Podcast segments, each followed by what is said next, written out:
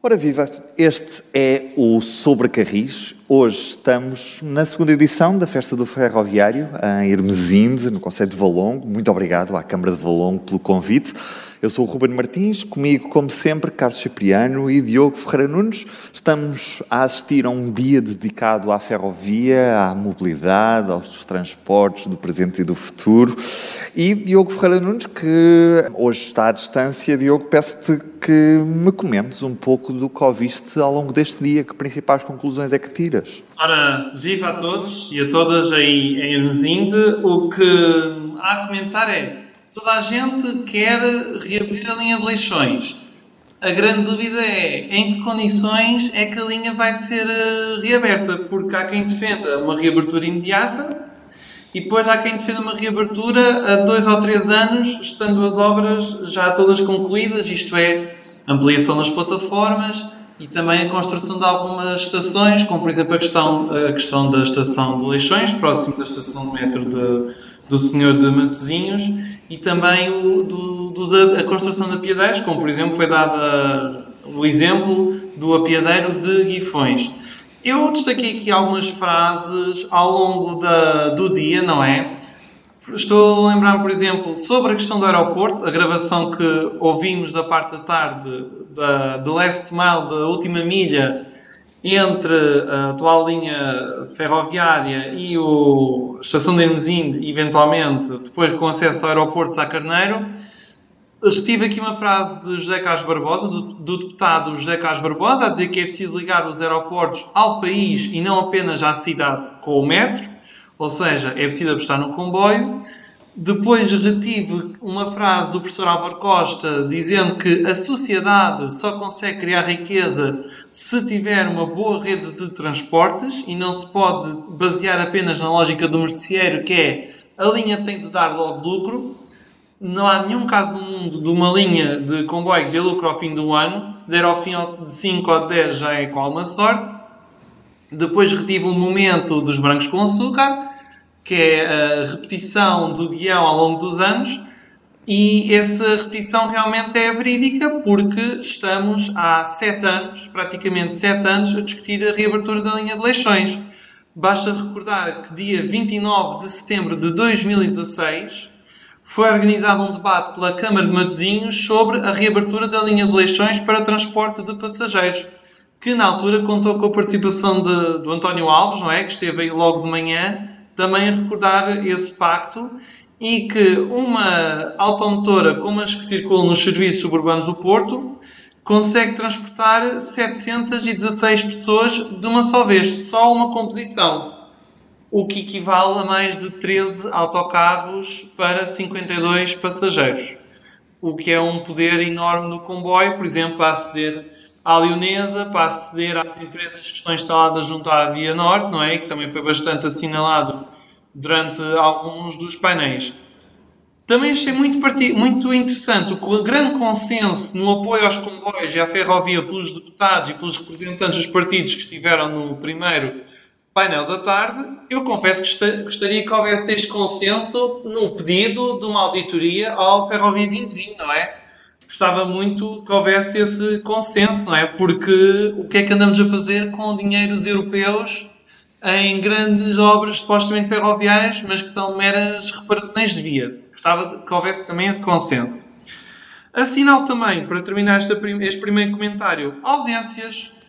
Onde é que anda a Presidente da Câmara de Matosinhos? Onde é que anda o Presidente da Câmara da Maia? Onde é que anda o Secretário de Estado das Infraestruturas?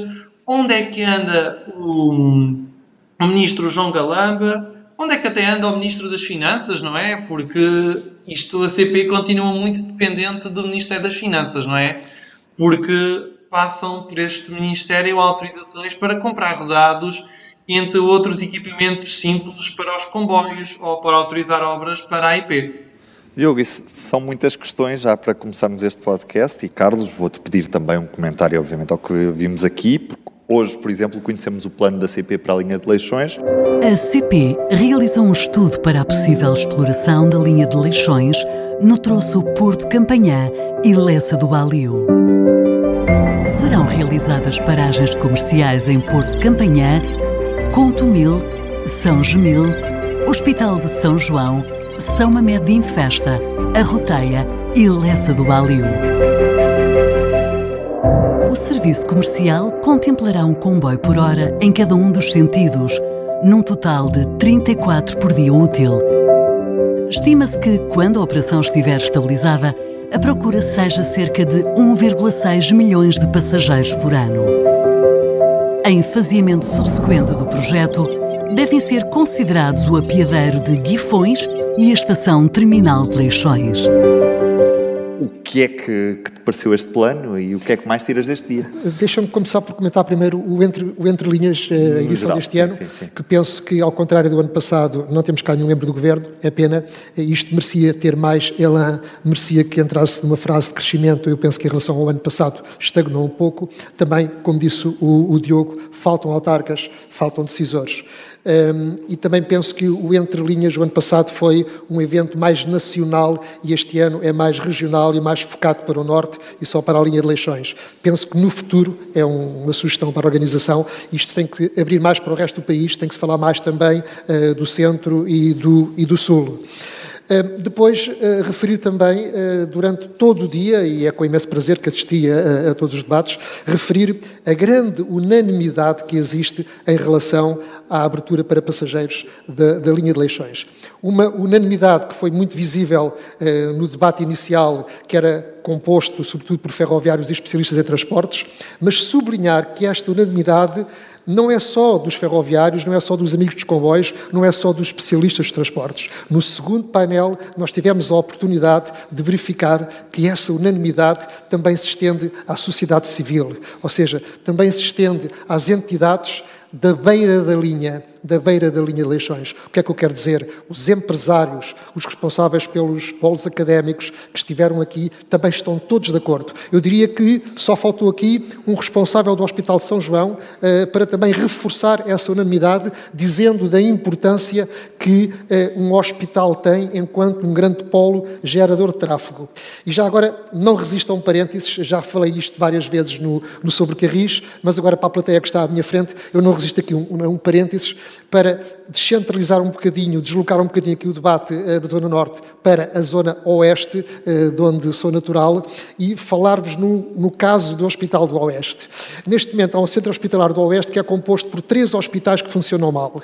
Caldas da Rainha, Peniche e Torres Vedras. Está decidido, e toda a gente está de acordo, que estes três hospitais devem ser uh, substituídos por um centro hospitalar do Oeste, que, na sequência de um estudo uh, da Nova, uh, basicamente assente só nas acessibilidades rodoviárias, uh, decidiu que deveria ficar no centro deste triângulo Torres Vedras, Caldas da Rainha Peniche, ou seja, no Conselho do Bom Barral. E no Conselho do Bom Barral havia duas localizações possíveis. Uma junto ao nosso sul da A8 e a 5 km da estação de caminhos de ferro do Bom Barral, e outra junto ao nó norte da A8 e mesmo, mesmo, mesmo junto à linha do Oeste.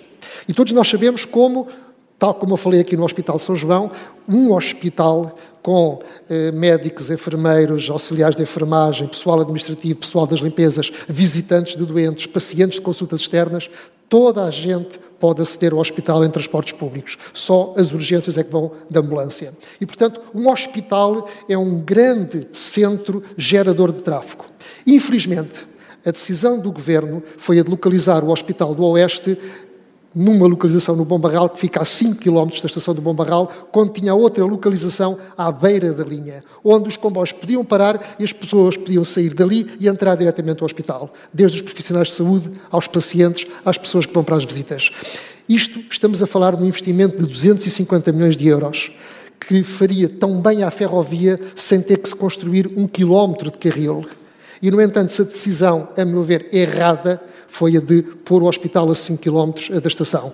Disseram, ah, mas vamos pôr imaginavetes e não sei quantos. Não, isso não vai funcionar porque a ruptura de carga, o transbordo é um desincentivo para a utilização do transporte público. E por isso, fecho parênteses, regresso aqui à linha de Leixões para reforçar a importância do Hospital de São João, para além das muitas empresas que estão naquela área e uh, dos polos académicos, uh, como potenciais passageiros para a linha de Leixões. Resta a questão que foi aqui falada é necessário um apiadeiro, ali e na roteia. Estes dois juntos, o que está aqui em falta, que está em falta nesta linha, as duas plataformas que estão em falta, são responsáveis por eh, meio milhão de passageiros, segundo o estudo eh, da CP. E a minha dúvida é esta. Eh, a mesma IP que anda há anos para deslocar três ou quatro piadeiros na linha do Volga e que nunca mais arranca com as obras, será que vai fazê-lo também aqui em Leixões?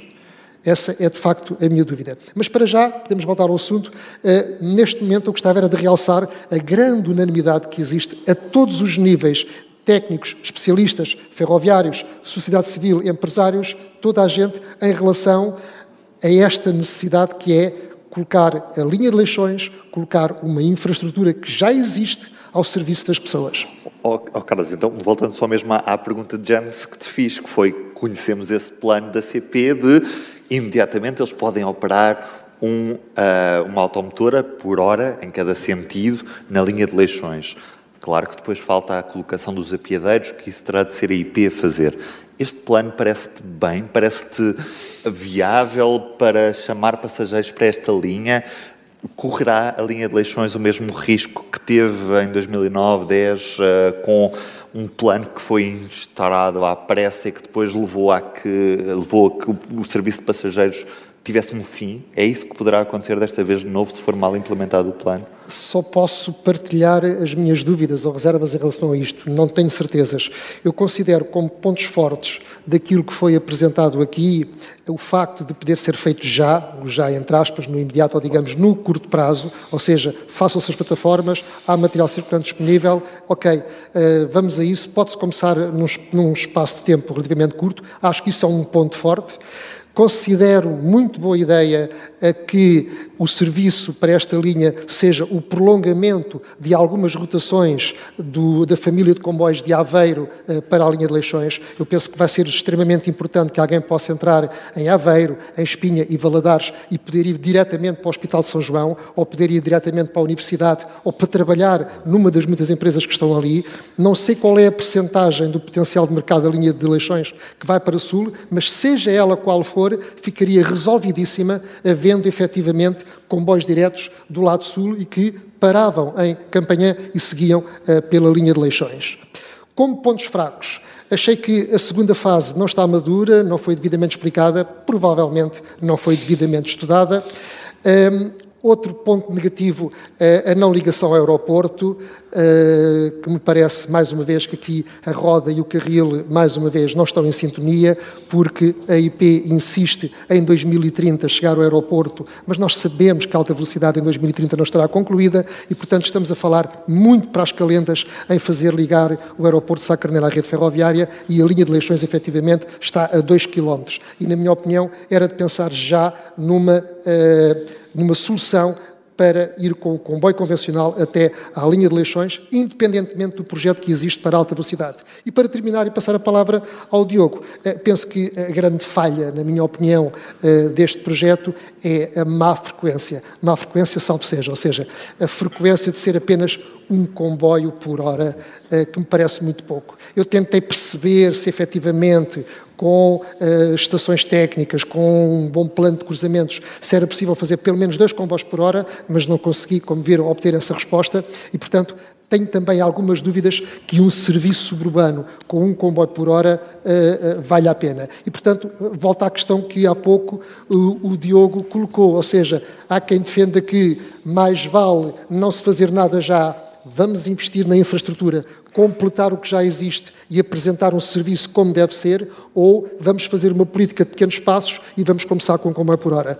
Não tenho resposta para isto. Uh, Diogo, a CP veio apresentar uh, hoje uma, um projeto com o possível neste momento, segundo a, própria CP, mas a IP não diz quando é que consegue ter, por exemplo, as plataformas de, dos novos apiadeiros prontos. Não há aqui, mais uma vez, uma desarticulação entre a roda e o carril? Estará a CP a tentar fazer pressão com a IP? Uh, ou, ou, ou, isto é mesmo só desarticulação? CP pode fazer a pressão que quiser, mas se não houver uma ordem do Ministro Galamba e do Ministro Medina, não avança nada também.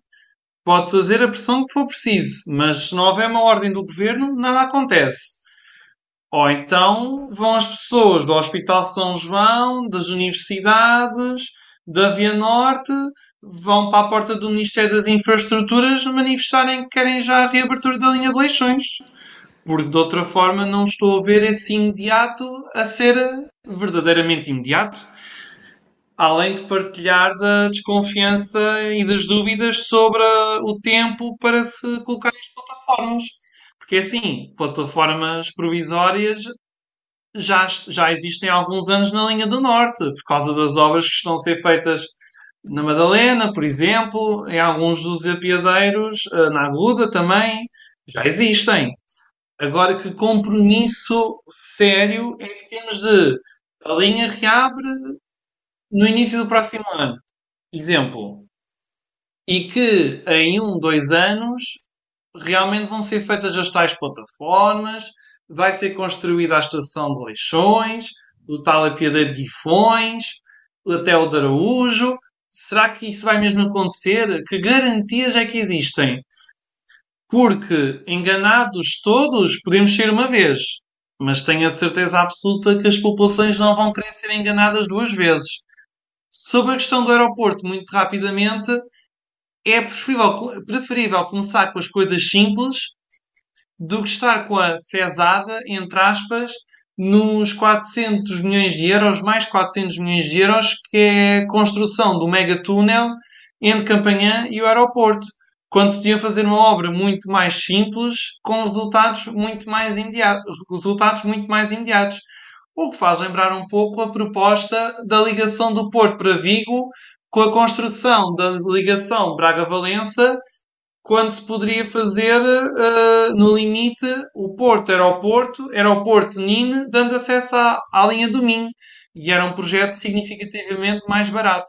Estamos a falar de metade do preço do que só a construção do Braga-Valença. Ó oh, Diogo, mas não é contraditório, até de certa forma, podermos estar a dizer que só fazia sentido, por exemplo, reabrir a, linha de Leixões se já tivéssemos uma segunda fase com isto tudo muito mais estruturado e muito mais pensado e ao mesmo tempo estarmos a dizer que queremos avançar para uma solução não é previsória, mas que seria a primeira fase da chegada do comboio à estação de, ao aeroporto Francisco Sá Carneiro, quando efetivamente já há uma solução de segunda fase, muito, com muito mais investimento, que seria essa chegada de alta velocidade à estação, de, à, estação do aeroporto Francisco Sá Carneiro. Não, não, não é contraditório isto? A questão é, o que é, é mais certo neste momento? Porque a alta velocidade, como diz o Carlos, há cada vez mais incertezas, porque a Comissão Europeia está a insistir na questão da bitola. E é assim, lamentavelmente, se não houver dinheiro da Comissão Europeia, do Connecting Europe Facility, que é o tal mega fundo de infraestruturas europeu, se não houver esses tais 750 milhões de euros, ou arranja-se dinheiro no outro lado e o governo faz como quer, ou lamentavelmente nem vamos ter primeira fase de alta velocidade. Portanto, qual é a solução mais imediata, mais simples e que também poderá ser permanente? A tal última milha, não é? Os tais 1,6, 2 km, não é? Fazendo a ligação mais simples ao, ao aeroporto. Isso aí tem mais certezas de acontecer do que a alta velocidade neste momento. O ano passado ouvimos aqui o presidente da, da, da Câmara de, de Valongo a falar precisamente nesta necessidade da, da última milha e de ser um valor tão baixo face àquilo que, que é o, o, o, gigante bolo das infraestruturas, uh, que só podiam estar interesses por trás, foram palavras dele, para não ser uh, feita esta ligação. Carlos, que interesses é que são esses e porquê é que ainda não se avança para, para uma solução que sirva pela primeira vez em Portugal um aeroporto através de um modo ferroviário pesado? Estás-me a fazer uma pergunta muito difícil, porque eu não te sei responder que interesses são esses. Poderias é porque vemos o mesmo, isso. por exemplo, em Faro, Mas não é? Que isso acontece um pouco tudo... por todo o país. Quer dizer, nós olhamos para a modernização que está a ser feita na rede ferroviária nacional, nós olhamos para a Ferrovia 2020 e perguntamos-nos em muitos projetos que interesses é que estão por trás para que, quando se monta estaleiro, quando se faz investimento, quando se modernizam linhas, não se aumentem velocidades, para que fique tudo na mesma, para que se limite apenas à eletrificação. Ok, há ganhos com isso, há sobretudo ganhos ambientais, mas se não aumentar aumentar a velocidade, se não se reduzirem tempos de percurso, o comboio não ganha competitividade. E, portanto, da mesma forma que eu me pergunto porquê aqui na linha de eleições não se avança com isto, eu posso estender a pergunta a praticamente todo o projeto do Ferrovia 2020, aos projetos que estão a ser executados, todos tremendamente atrasados e, em muitos casos, pouco ou nada melhoram. Veja-se a linha do Oeste, veja-se a linha do Algarve, veja-se a linha da Beira Baixa que está fechada e que não sabemos quando é que reabre e que quando reabrir não tem nada de novo para oferecer aos passageiros, porque inclusivamente em alguns troços o, o, o, a tabela de velocidades máxima até vai ser mais reduzida porque tudo está concebido para as mercadorias. Portanto, enfim, teorias de conspiração, podemos falar nisso à mesa do café, aqui na gravação, não por favor. Agora, uh, retomando aquilo que disse o, o Diogo, a questão um, ehm, do, do, do, da, alta velocidade, esperarmos pela alta velocidade para que finalmente o aeroporto Francisco Sá Carneiro seja servido pelo modo ferroviário, eu acho de facto não é uma boa ideia. Uh, e não concordo claramente neste, neste caso com a posição da IP. Porque vamos lá ver uma coisa. Primeira fase da alta velocidade, Porto Sor. Tomara eu que isto aconteça até 2030, tenho dúvidas. Mas é Porto Sor. E depois é o Sor carregado Vá lá que, entretanto, se avance com um tal túnel que vai custar 400 milhões de Porto de Campanhã para o Porto de Sacarneiro. Portanto, nós estamos a falar de futurologia. Eu, espero que isso se faça, eu concordo com isso, eu estou de acordo. A alta velocidade tem que ligar o aeroporto de Sacarneiro, é muito importante, mas sabendo o que sabemos sobre o atraso das obras ferroviárias em Portugal, estamos a falar das calendas. E lá está a questão da, da para já, e isso não é incompatível, aposte-se na linha de eleições, porque ela já existe, duplique-se se necessário for, ou pelo menos duplique-se algumas partes onde for mais barato para permitir maior fluidez de comboios, mas resolva-se já o acesso ao aeroporto de Sacraneiro. Por fim, só uma pequena nota em relação às plataformas ou às estações. Há aqui duas opções. E, na minha opinião, a mais, a mais fácil era esta: é construir na Arroteia, no Hospital de São João, plataformas plataformas, estações simples, abrigadas da chuva e do sol, um bom parque de estacionamento, casas de banho, sala de espera e um pequeno bar. Não é preciso mais do que isto hoje em dia para que as pessoas utilizem o transporte público. No entanto, e para quem já viu essas imagens, eh, que já são, já são públicas, eh, o projeto da IP para a quadriplicação do troço Romarieiro Braço de Prata prevê para as estações de Chelas, Marvila e Braço de Prata, estações que eu não direi que são os palácios, mas claramente excessivas para as necessidades que vão satisfazer. São estações bonitas, sem dúvida nenhuma, são grandes, têm ali uma série de coisas, são caríssimas.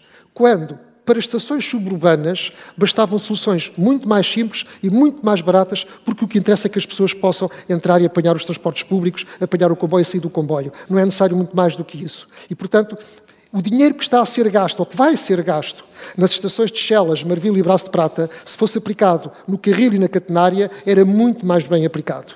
E, portanto, eu só espero é que, no dia em que, como diz o Diogo, o Governo decida, avance com a linha de eleições, não se ponham a fazer projetos uh, luxuosos, exagerados, excessivos para as estações da Roteia e do Hospital São João, porque as pessoas que trabalham e vivem ali à porta querem é que o comboio ali pare e querem entrar no comboio com segurança, com uma boa plataforma, uma boa sala de espera e ficou o assunto arrumado. Portanto, poupe-se dinheiro aí e não se perca tempo com isso. Estás preocupado com... Não chova! e que não chova, e que não chova. Uh, que chova, mas. mas que, que haja um abrigo como deve ser, basta que esteja abrigado. Exatamente. Melhor do que na estação do Oriente já era bom. Uh, estás preocupado com aquilo que é um, um aparente, não é só aparente, é um atraso sério nos projetos do PNI 2030? Conhecemos já que algumas das fases da alta velocidade já estão em participação pública, algumas já, já terminaram essa fase mas tudo o resto é um, é um enorme vazio. Ainda não sabemos nada. E mesmo na ligação Porto-Vigo, também nada sabemos ainda, não é? Isto seria para 2030? Não, eu não acredito, mas como vocês já sabem, eh, nas nossas conversas eu sou um cético e, portanto, e sou um cético porquê? Porque há, há 30 e tal anos, 40 anos que escrevo sobre ferrovia e constato que me limito a repetir eh, muitos artigos, porque, eh, no fim de contas, vivo disto, vivo dos anúncios dos governos, vivo dos projetos que são apresentados, que são anunciados, que são debatidos e depois pouco ou nada se concretiza. Isto, infelizmente, é um bocadinho a história da minha vida, se calhar, porque eu, de vez em quando, revejo algumas das peças que escrevi há 20 anos e que já me esqueci que este tinha escrito, e depois digo, olha, pois é, falava-se disto já naquela altura, mas entretanto não avançou nada. Portanto, se me pergunta se estou preocupado com o PNI 2030, sim, estou preocupado, mas não estou surpreendido, porque com a derrapagem que já existe no Ferrovia 2020, obviamente que o PNI 2030 também vai derrapar e vai atrasar-se, eu não tenho dúvidas sobre isso. Diogo, tu pedes uma problema, Sim, O problema depois é que há projetos, o Ferrovia 2020 vão passar para o PNI 2030 e depois alguns projetos, o PNI 2030 vão passar para o, sei lá, para o Ferrovia 2047 ou 2050, sei lá. É, o problema é esse, é, é que depois os projetos vão se adiante sucessivamente e não são apuradas responsabilidades nenhumas. E, e, mesmo assim, Diogo, já agora, não, não posso fugir a um, dos temas de, da, semana, que também foi tratado assim ao de leva aqui, que, que, é o facto de, aparentemente, já temos interesse de outros operadores na rede ferroviária nacional, estando ela ainda como está uh, e com as perspectivas que tem para o, para o futuro. Uh, estás entusiasmado com a entrada de novos operadores na ferrovia portuguesa, Diogo? Bem, eles vão entrar mesmo porque a Birrell queria fazer o mesmo, a Birrell do grupo Barraqueiro queria fazer o mesmo, sobretudo no eixo Braga a Lisboa, e não, não recebeu autorização. E ia começar daí a dois ou três anos e teve que adiar para depois da alegada data de conclusão da primeira data de alta velocidade. Portanto, o mercado está liberalizado. Só que uh, os pedidos uh, dos operadores que se constituírem ou que já existem são sujeitos a avaliações económicas junto da Autoridade da Mobilidade e dos Transportes. E se não houver capacidade num canal também, não é? Que será apurada pela IP e depois, uh, isso não acontecer, não haverá comboios da Renfe, assim tão depressa. Até porque um dos argumentos para se construir a nova linha Porto-Lisboa é precisamente não haver espaço no canal, sobretudo na região norte. São considerados dos troços, dos troços aliás, mais entupidos da linha do norte, precisamente o, o troços aí como Porto Gaia, por exemplo, até Alvar, são dos troços mais congestionados, porque passa todo o tipo de comboios, mais os comboios de mercadorias. A questão é que espaço é que eventualmente a Renfe teria para entrar por aí adentro. Que a Renfe em Se não deixaram o B-Rail, vão deixar entrar a Renfe. Tenho ia, dúvidas. Ia-te dizer, Diogo, pode ser que a Renfe em Portugal queira fazer comboios noturnos, que aqui dentro do país pode ser a única solução para a linha do Norte. Ou retoma um comboio azul? um comboio azul, exatamente. Em vez do verano azul, o trem azul. Pois, muito bem. Uh, Carlos, uh, entusiasmado com esta perspectiva de entrada de novos operadores em Portugal ou muito cético?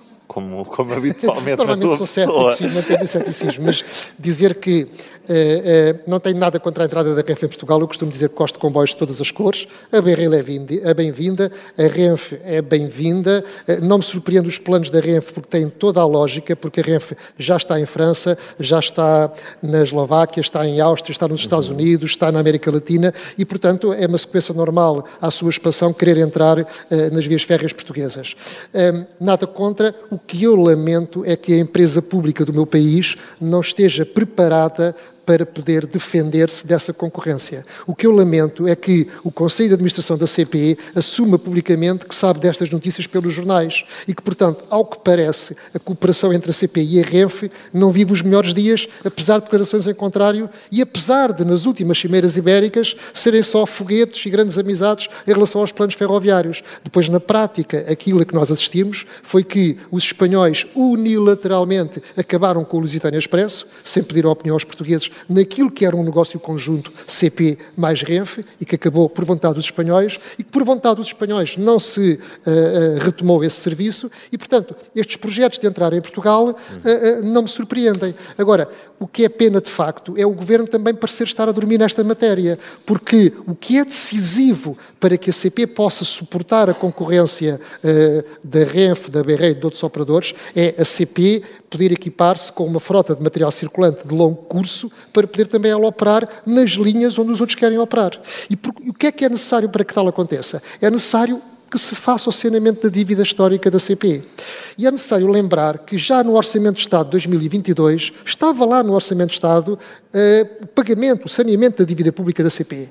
Há bocado, os deputados que aqui estiveram queixavam-se que muitas vezes fazem propostas que são aceitas uh, no Parlamento e tal, são aprovadas, aceitas pelo Governo, ficam inscritas em Orçamento de Estado, mas depois não são executadas. Esta é uma delas. E nós este ano já estamos nos finais de agosto, e mais uma vez a rúbrica do Orçamento de Estado que prevê o, apagamento da dívida histórica da CP, que é uma dívida que basicamente é a dívida do caminho de ferro em Portugal, uh, ainda não foi executada. O ministro João Galamba, numa visita recente às oficinas de Contomil e de, e de Guifões, onde foi lá pelos vistos inaugurar a pintura de uma locomotiva, uh, disse que em princípio até ao fim do ano isso aconteceria. Agora, é preciso para usar uma expressão já conhecida, dar corda nos sapatos.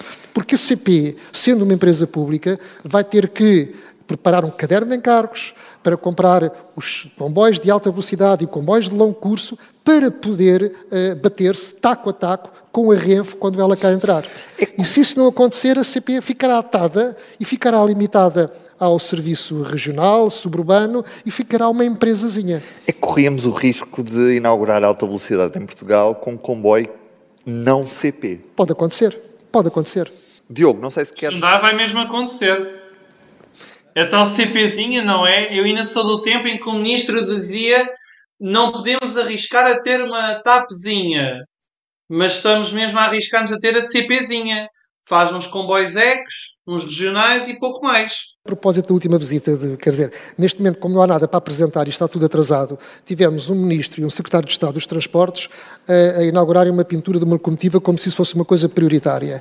E, e foram a Guifões e a Conte Mil, eu acho muito bem que vão, até para, aprenderem, até para aprenderem alguma coisa, porque faz parte, eu acho que sim, que, que fazem muito bem lá estar. Mas podiam fazê-lo até em modo privado, os seus holofotes da comunicação social, eh, para aprenderem de uma forma descontraída e não andarem com os jornalistas atrás. Ou então, se é para assumir que é para andar com os jornalistas atrás, mais uma vez vou ter que falar nesta questão, não mandem convites para os jornalistas com menos de 24 horas de antecedência, porque o que acontece nestas visitas oficiais é que nós só recebemos os comunicados, os comunicados na véspera, ao fim da tarde, a dizer que no dia seguinte o ministro vai estar no sítio tal. Resultado, quem lá aparece é a Lusa e as televisões. Os outros jornalistas não aparecem porque as redações não têm tempo para enviar.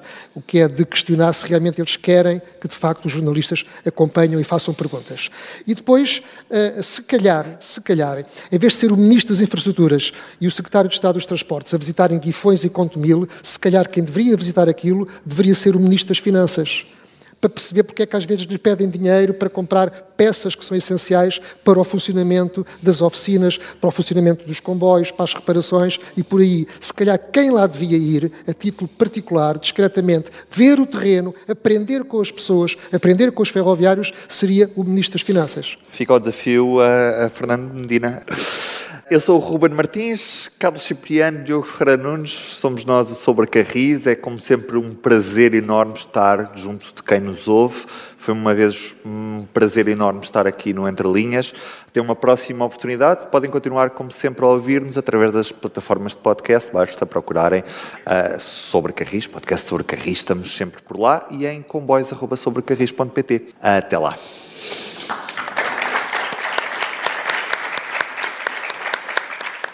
O público fica no ouvido.